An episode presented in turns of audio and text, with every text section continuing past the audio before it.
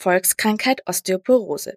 Überwiegend betrifft es die Bevölkerung jenseits des 50. Lebensjahres. Doch auch im Kinder- und Jugendalter kann die Krankheit bereits auftreten. Allgemein bekannt als Knochenschwund beeinträchtigt Osteoporose die Lebensqualität von Betroffenen stark.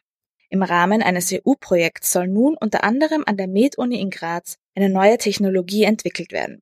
Diese Technologie soll die Früherkennung der Krankheit unterstützen. Der Forschungsleiter Hans-Peter Diemey erklärt, was Osteoporose ist und was sie so gesundheitsschädlich macht.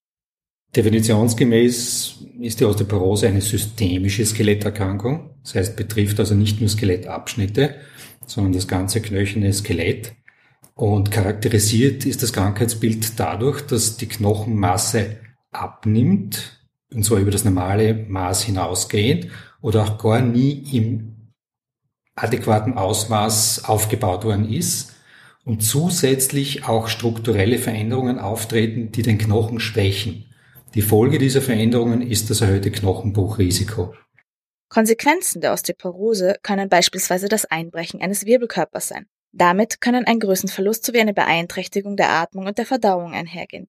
Zudem kommt es oft zu Mobilitätsverlust, was in sehr seltenen Fällen bis zur Rollstuhlpflicht führen kann. Ein weiteres Problem, das mit der Krankheit einhergeht, ist die erhöhte Sterblichkeit, beispielsweise nach einer Hüftfraktur. Auch die Wahrscheinlichkeit weiterer Knochenbrüche erhöht sich nach dem Auftreten eines Bruches stark. Um die Krankheit erkennen zu können, wird die Knochenmineraldichte gemessen. Wenn dabei ein gewisser Wert unterschritten wird, kann man von einer Osteoporose sprechen. Doch osteoporotische Knochenbrüche können auch bei normaler Knochenmineraldichte auftreten. Es gibt weitere klinische Risikofaktoren, die mehr über das Risiko aussagen als diese Messung. Dazu zählt beispielsweise eine familiäre Vorgeschichte oder ein rheumatisches Grundleiden.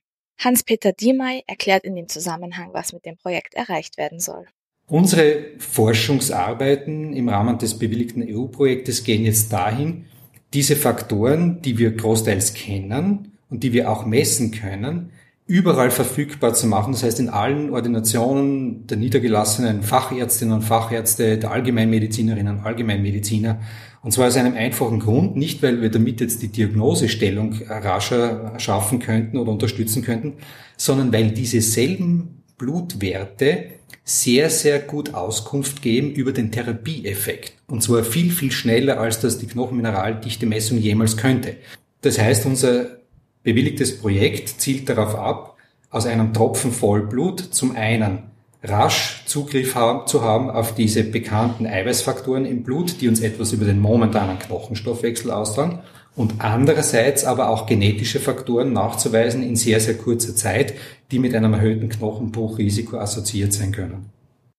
Der Zeitrahmen für die Forschung beträgt vier Jahre und am Ende soll ein Prototyp eines Gerätes stehen, der diese beiden Technologien miteinander verbindet. Die Messung der Eiweiße im Blut und der Nachweis der genetischen Faktoren, die in einem Zusammenhang mit der Osteoporose stehen. Testen lassen sollten sich alle Personen, auf die gewisse Risikofaktoren zutreffen. Diese Faktoren lassen sich mit Hilfe eines einminütigen Risikotests der International Osteoporosis Foundation erfassen, welcher grundsätzlich in fast allen Arztpraktiken aufliegt und zudem kostenlos online zur Verfügung steht. Mithilfe des Projektes soll so die Lebensqualität vieler Betroffenen verbessert werden. Für den R-Campus der Grazer Universitäten Bernadette Hitter.